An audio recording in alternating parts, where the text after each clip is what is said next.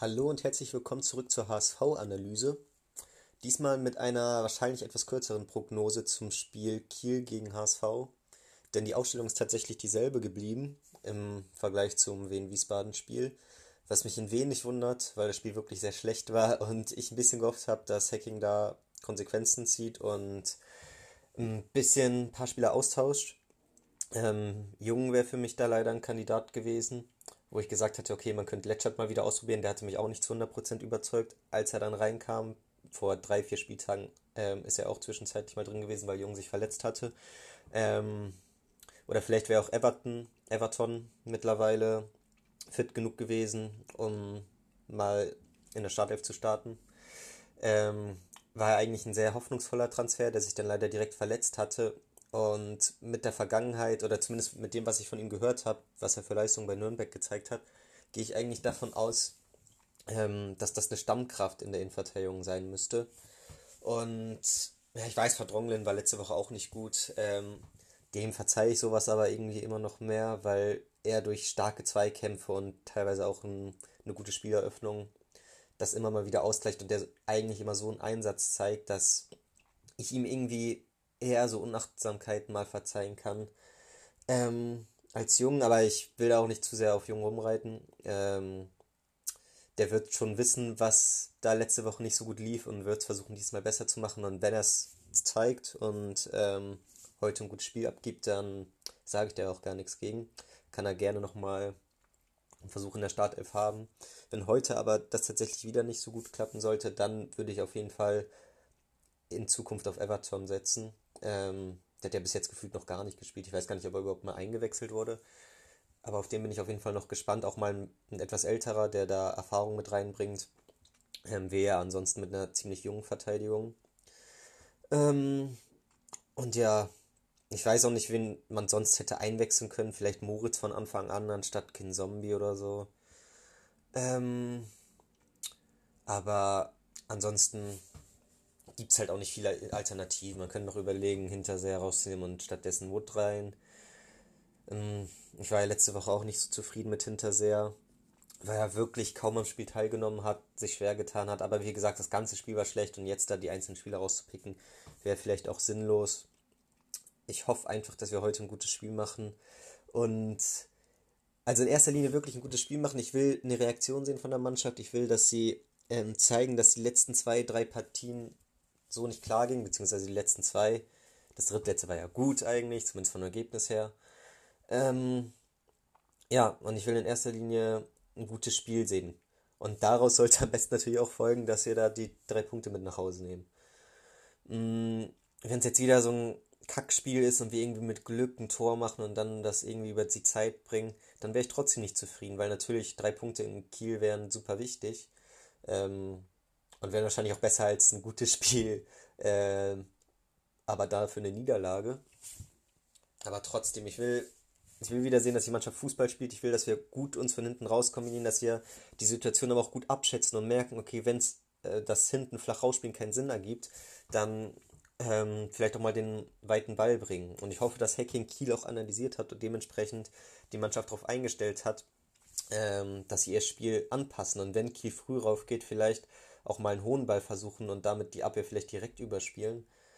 Mm, oder und die Laufwege, dass die Laufwege endlich angepasst sind. Denn letzte Woche hat mir das wirklich nicht gefallen, dass da teilweise ähm, Gegenspieler ausgespielt wurden, aber sich trotzdem keine Räume geschafft haben, weil irgendwie die Laufwege der gesamten Mannschaft nicht so gepasst haben. Ich hatte das Gefühl, da wusste keiner so genau, wie er jetzt ähm, sich bewegen soll, ob er entgegenkommen soll, ob er jetzt durchziehen soll.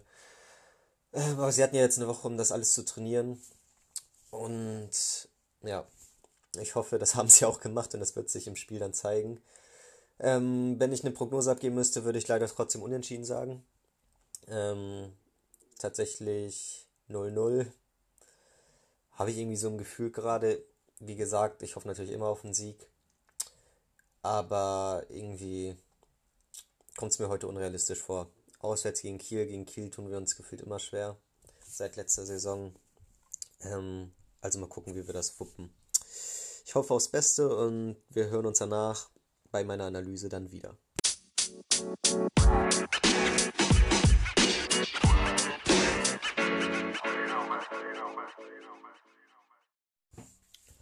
Also, 1-1, Leute. Ein Ergebnis, mit dem man mehr als zufrieden sein muss. Ich muss wirklich sagen, ich bin jetzt ziemlich happy damit, wie das noch ausgegangen ist, dem Spielverlauf entsprechend und mit dem späten Ausgleich von uns. Aber hätte ich das hier irgendwie in der 65. Minute aufgenommen, dann hätte sich das alles ganz schön anders angehört. Ich war nämlich zwischenzeitlich wirklich ziemlich angepisst. Ähm, mir war klar, nach der roten Karte von Jatta, auf die ich gleich nochmal zurückkommen werde, dass das ein schwieriges Spiel wird, aber ich fand es auch davor teilweise echt nicht stark. Ähm, hab wieder die gleichen Probleme wie gegen Wiesbaden gesehen. Dieses Problem, den Ball hinten flach rauszuspielen, ähm, die Laufwege der Vordermannschaft, wie man einfach kein gutes Kombinationsspiel auf die Reihe bekommen hat. Ähm, ja, allgemein so viele. Es standen immer wieder drei Kieler direkt vorne, die schon direkt nach dem Abstoß von ähm, Heuer Fernandes, der meistens kurz auf Jung kam, die direkt Druck gemacht haben. Jung dann irgendwie auf ähm, Narei und der wird dann auch zugerannt und dann war es das. Im Normalfall hat der dann nochmal auf Fernandes zurückgespielt und der hat die dann weit rausgeschossen, weil es sich einfach nicht ergeben hat. Mir ist schon klar, dass wenn die Kieler früh aufrücken und man das dann ähm, gut an ihm vorbei kombiniert, dass man dadurch Lücken aufreißt. Aber es hat einfach nicht funktioniert und ich habe da auch nicht ganz Hackings Plan hinter verstanden, weil das Dreier Mittelfeld aus Fein, ähm, Zombie und Duziak da auch nie richtig mit zurückgerückt ist und die Bälle gefordert hat, sondern immer vor allem Duziak und Zombie ziemlich offensiv standen.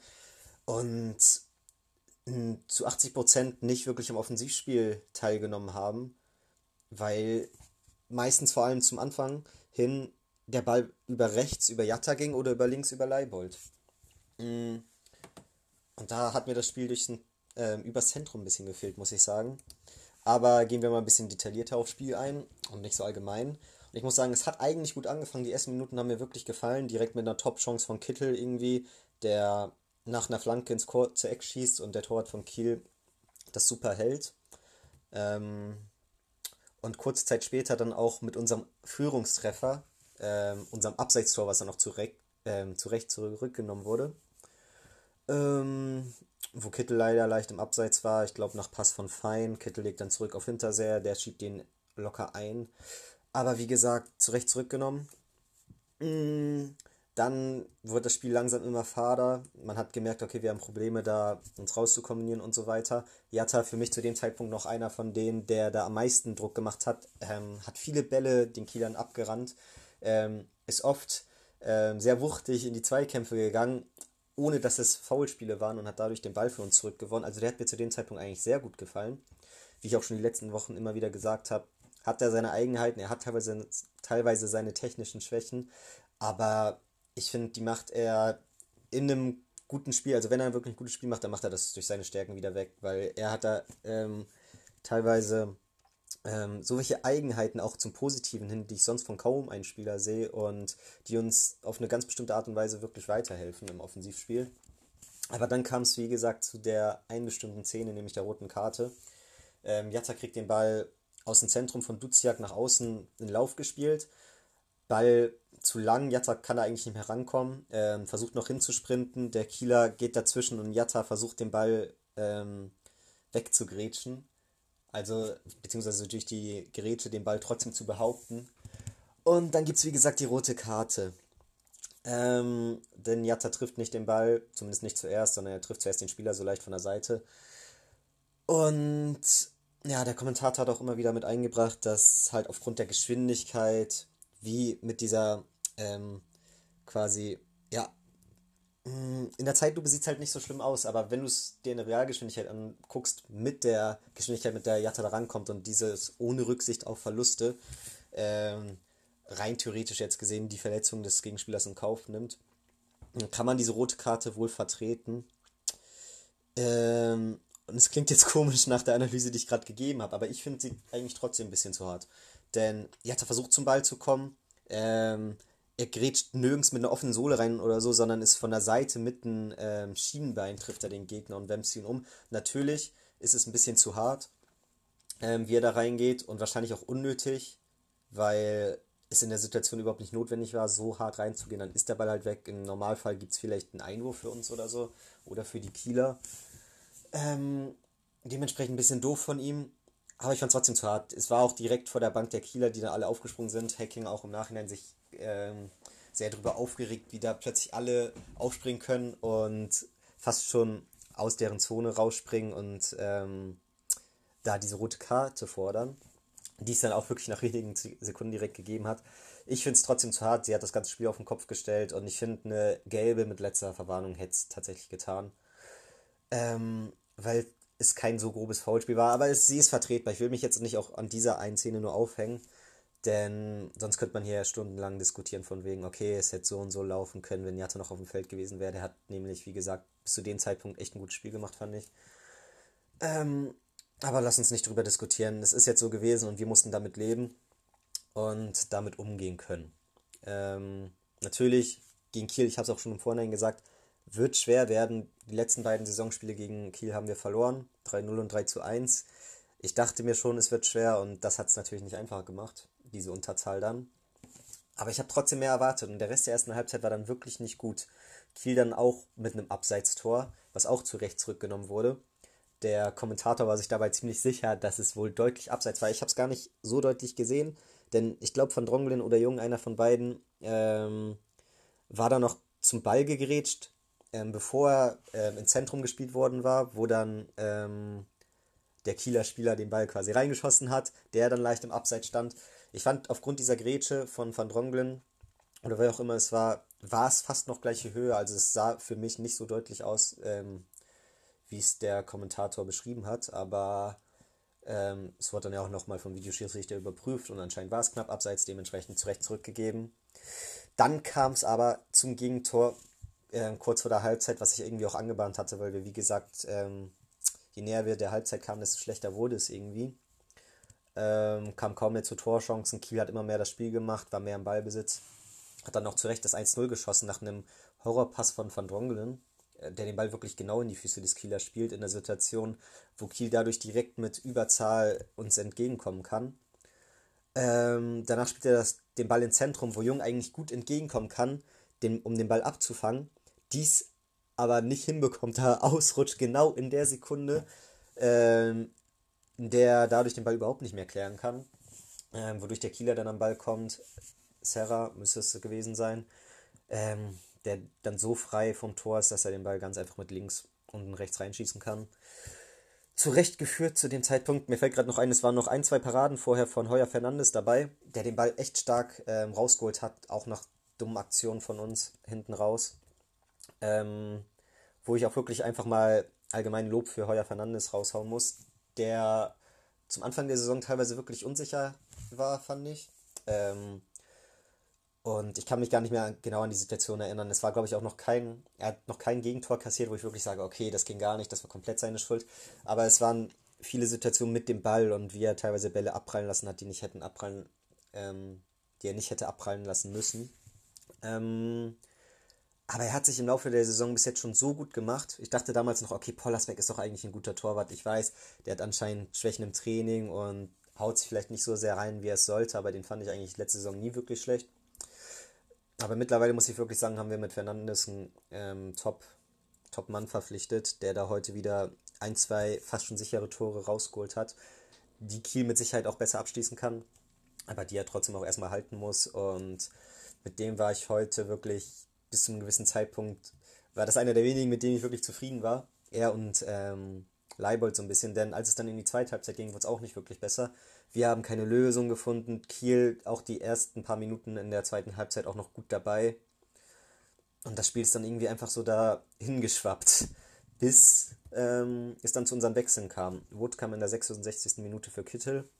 War für mich ein sinnvoller Wechsel. Ich hätte zu dem Zeitpunkt vielleicht noch keinen Zombie ausgewechselt, der auch fast nichts geleistet hat. Allgemein in dem Spiel fand ich eigentlich fast alles schlecht, bis auf Jatta bis zur roten Karte. Ähm, Fernandes und Leibold, der halt irgendwo immer eine gute Leistung bringt. Jung und Van Drongelen beim Tor sehr schlecht ausgesehen nach Reihe rechts. Man hat merkt, dass er nicht mehr wirklich in dieser Rechtsverteidigerrolle drin ist. Hat offensiv zum Ende noch mal ein paar Akzente gesetzt durch ähm, gute Schussversuche nach Abprallern, aber sonst mh, defensiv immer mal wieder ähm, gut aufgelaufen wurden. Und ja, das Mittelfeld kaum Zugriff gehabt. Fein wie immer ein Top-Spieler eigentlich, hat seine paar guten Aktionen, aber auch sonst nicht gut ins Spiel gefunden. Duziak mit seinen paar guten Dribblings ist eigentlich ein Top-Mann am Ball, aber auch zwischenzeitlich für eine halbe Stunde untergetaucht. Zombie für mich auch nicht gut ins Spiel gefunden. Oft ähm, Ungenauigkeiten und schlechte Ballkontrolle. Ähm, Kittel in der zweiten Halbzeit gar nicht mehr zu sehen und Hinterseher auch wieder Probleme gehabt, ins Spiel zu finden, bis auf sein Abseitstor ähm, und ein paar Aktionen zum Ende hin auch leider zwischenzeitlich untergetaucht. Aber die Wechsel, die dann kamen, haben wirklich geholfen. Ähm, Wood, wie gesagt, in der 66. für Kittel und dann direkt der weitere Doppelwechsel mit in der 74. und 75. mit Moritz für Zombie und Letschert für Van Drongelen. Mhm, wo Hacking, glaube ich, allgemein frischen Wind reinbringen wollte. Er wusste, wir mussten wahnsinnig viel laufen aufgrund der Unterzahl und ähm, ich glaube, das war sehr anstrengend für uns. Aber irgendwie dachte er dann halt wahrscheinlich, ich meine, das sind jetzt keine Wechsel, die wirklich das System komplett umstellen. Letchert für Van Dongelen ist eigentlich positionsgetreu und Kinzombie für Moritz fast genauso. Kann man für Wood und Kittel fast das gleiche sagen. Ähm, dementsprechend glaube ich einfach nochmal frischen Wind reinbringen und diesmal sogar relativ früh. Ich meine, sonst wechselt er fast nie vor der 70. Und diesmal den dritten Wechsel schon in der 75. Äh, man muss dabei bedenken, hätte sich danach einer verletzt, hätten wir nicht mehr wechseln können.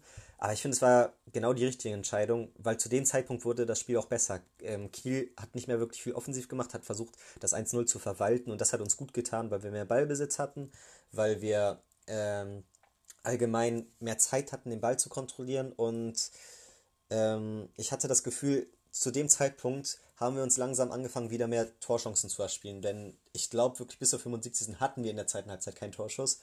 Und dann fing es langsam an und ich hatte das Gefühl, okay, vielleicht geht hier wirklich noch was. Weil ich bis dahin wirklich angepisst war. Von wegen, es kann doch nicht sein, im DFB-Pokal schon schlecht, gegen Wiesbaden ähm, das 1-0 so dumm hergeschenkt. Ähm, und mir war klar, dass es gegen Kiel ähm, schwierig wird. Deswegen hat mich dieses dumme Unentschieden gegen Wiesbaden im Nachhinein noch mehr aufgeregt. Aber dann wurden wir zum Ende hin immer besser, haben uns dann in der Nachspielzeit oder kurz vor der Nachspielzeit richtig viele Eckbälle erspielt und auch davor ein paar gute Chancen, wo, wie gesagt, Narei, der zum Ende nochmal ein bisschen aufgeredet hat, ein paar gute Schüsse aus dem Rückraum hatte. Ähm, und es gab auch ein paar andere Aktionen, wo zum Beispiel Feyen versucht, ihn mit links irgendwie reinzuzwirbeln, was er dieses Mal nicht so gut hinbekommen hat wie noch gegen Stuttgart beim 6-2, wo er ihn flach reingeschoben hatte mit einem schwachen Fuß. Diesmal hat er es ein bisschen öfter versucht, wo ich dachte, ich passe ihn doch nochmal ins Zentrum. Da hatte man richtig das Gefühl, okay, die Ideen gehen ein bisschen aus. Da versuchen es manche ähm, auf die eigene Faust, was meistens eher die schlechte Idee ist. Kommt immer auf die Situation an. Aber wie gesagt, haben wir uns zum Ende echt viele Eckbälle erspielt. Ähm, ich glaube, am Ende waren es wirklich drei, vier am Stück. Und ich hatte das Gefühl, da geht wirklich noch was, weil halt diese, diese Willenskraft wirklich plötzlich da war. Genauso wie man es beim Wiesbaden-Spiel gegen uns gemerkt hat, von wegen Wiesbaden will das noch wirklich, da kommt gleich noch das Gegentor, hat man hier gemerkt, okay, wir wollen noch und da könnte noch was gehen. Und dann wirklich irgendwie nach der dritten Ecke ähm, bounce der Ball ein paar Mal hin und her. Torwart kommt nicht ganz ran, sieht ein bisschen unglücklich raus, wie er rausgeht. Und der Ball springt irgendwie vor Letschert Süße, der ihn dann reinschiebt. Top eingewechselt von Hacking, dementsprechend hat direkt das Tor gemacht. Und wirklich extrem wichtiges Tor aufgrund dieser langen Unterzahl. Im Vorhinein, ich habe ja auch gesagt, ich glaube an Unentschieden. Natürlich will ich immer, dass wir gewinnen, aber gegen Kiel auswärts wusste ich, das wird schwer. Und wenn man den Spielverlauf da betrachtet, muss man mit den Unentschieden mehr als zufrieden sein. Hm, vor allem für die Moral, glaube ich, nochmal sehr wichtig, weil, wie gesagt, ich glaube, diese Niederlage hätte nochmal mehr diesen Abwärtstrend ab angedeutet, der seit ein paar Spielen läuft, wo wir Probleme haben von hinten raus zu kombinieren, wo wir Probleme haben mit dem frühen Druck der Gegner. Ich hatte zwischenzeitlich ein bisschen das Gefühl, dass sich die Gegner ein bisschen auf unser Spiel eingestellt haben. Jetzt einfach seit dem, spätestens seit dem zweiten Stuttgart-Spiel, aber eigentlich auch schon das erste Stuttgart-Spiel, gehen die Mannschaften wirklich früh rauf, machen extrem früh Druck und wir kriegen es nicht raus kombiniert. Und ich habe das Gefühl, wir haben noch keine wirkliche Lösung gefunden, um dem entgegenzuwirken. Hm, meistens wird es dann erst besser wie jetzt zum Ende hin, wo Kiel halt angefangen hat, nicht mehr so früh raufzugehen, sondern eher zu verwalten. Und das hat uns besser getan. Ähm, natürlich gibt es so Spiele wie das Stuttgart-Spiel, das 6-2, wo Stuttgart auch früh raufgegangen ist und wir es dann aber gut hingekommen haben, früh raus zu kombinieren und schön zu kontern. Und dadurch halt ähm, sogar sehr viele Tore mit dem 6-2 geschossen haben. Aber das klappt halt nicht immer so gut. Und Stuttgart war auch eine Mannschaft, die mehr das Spiel machen wollte, als jetzt zum Beispiel Kiel oder Wiesbaden. Und ich glaube, da fällt das Konter nochmal wesentlich schwerer. Es waren so oft Situationen dabei, wo ich dachte, geht doch mal alle ein bisschen mit. Dann sieht man da vorne, Kittel und Hinterseher waren die einzigen, die noch vorne mit raufgegangen sind, zwischenzeitlich so zur 60. hin.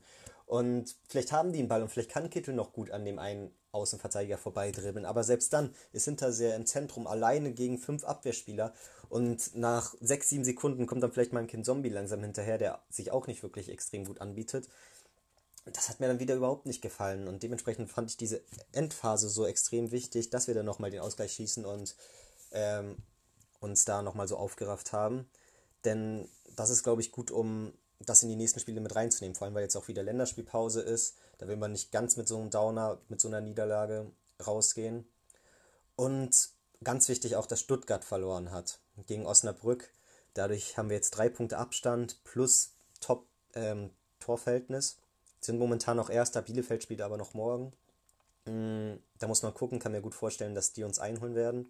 Mit einem Unentschieden werden wir immer noch Erster, aber wenn Bielefeld gewinnt, überholen die uns. Wie gesagt, es ist momentan ein Dreikampf da oben.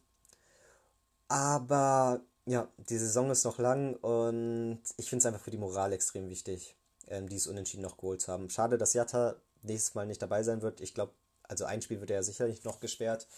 Ähm, länger glaube ich nicht. Der wird ein bisschen fehlen. Ich finde, der ist offensiv einer, der da immer Dampf macht. Aber vielleicht auch mal wieder eine Chance für die anderen. Jairo die letzten Mal ja nicht so überzeugt, aber vielleicht kann ja auch mal Amici von Anfang an kommen.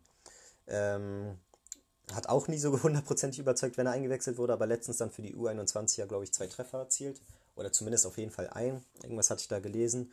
Und vielleicht wäre der ja vielleicht auch mal eine Option von Anfang an. Hm, Fände ich auf jeden Fall entspannt. Insgesamt muss ich sagen, bin ich zufrieden. Mein Tipp fast aufgegangen, anstatt 0-0 halt jetzt 1-1. Ähm, das läuft momentan ganz gut, äh, wie ich die Spiele einschätzen kann. Bin ich auf jeden Fall auch zufrieden mit. Und ja, ich gehe jetzt doch einigermaßen freudig in die Länderspielpause, muss ich sagen. Ich hoffe, euch hat die Folge gefallen. Nächstes Spiel, oh, weiß ich gar nicht, das muss ich jetzt ganz kurz nachgucken. Ähm, bin ich jetzt auch gespannt. Wie gesagt, eine Woche Pause. Und danach gegen Dynamo Dresden zu Hause. Auch ganz interessant, am 23.11. Samstagsspiel müsste das sein um 13 Uhr. Ähm, wird interessant. Da, wenn wir da gewinnen, dann können wir da richtig gut vorne aufspielen. Abstand auf Stuttgart mindestens halten. Ähm, und ja, ihr wisst ja, was ich hoffe. Ich hoffe, dass wir Herbstmeister werden. Ähm, Stuttgart und Bielefeld. Ich hoffe, dass irgendeiner von denen da nochmal so einen Einbruch hat. Stuttgart erlebt momentan so ein bisschen ihren Einbruch. Bielefeld momentan einfach sehr stark. Im Endeffekt müssen wir einfach unser Ding machen, müssen unsere Punkte holen und dann schaffen wir den Aufstieg schon. Und da ist extrem wichtig, auch wenn unsere Form momentan nicht mehr ganz so stark ist, dass wir diesen Punkt hier zumindest geholt haben. Mm, also wie gesagt, ich hoffe, euch hat die Folge gefallen. Ähm, wir hören uns dann beim nächsten Mal und hinterlasst gerne Kommentare. Ähm, wenn ihr die Folge auf einer Plattform hört, auf der es Kommentare gibt. Wie gesagt, ihr könnt sie auf Spotify anhören, ähm, bei Anchor direkt, bei Google Podcast, überall wahrscheinlich, wo es Podcasts gibt, iTunes. Ähm, und ihr könnt mir, wie gesagt, auch gerne auf Twitter folgen. Ähm, einfach die HSV-Analyse angeben und auf Follow klicken. Ihr wisst ja, wie es abläuft. Da twitter ich, wie gesagt, auch gerne abseits der Spiele auch mal was zum HSV, wenn es sich denn anbietet. Ähm, momentan ist ja nicht ganz so viel Hackmack und Stress, was unseren Verein angeht. Deswegen kommt da in der Woche momentan nicht ganz so viel, aber da bin ich eigentlich auch ganz froh. Die Saison verläuft noch einigermaßen ruhig und es kann auch gerne so bleiben. Also, wir hören uns bis zum nächsten Mal. Ciao.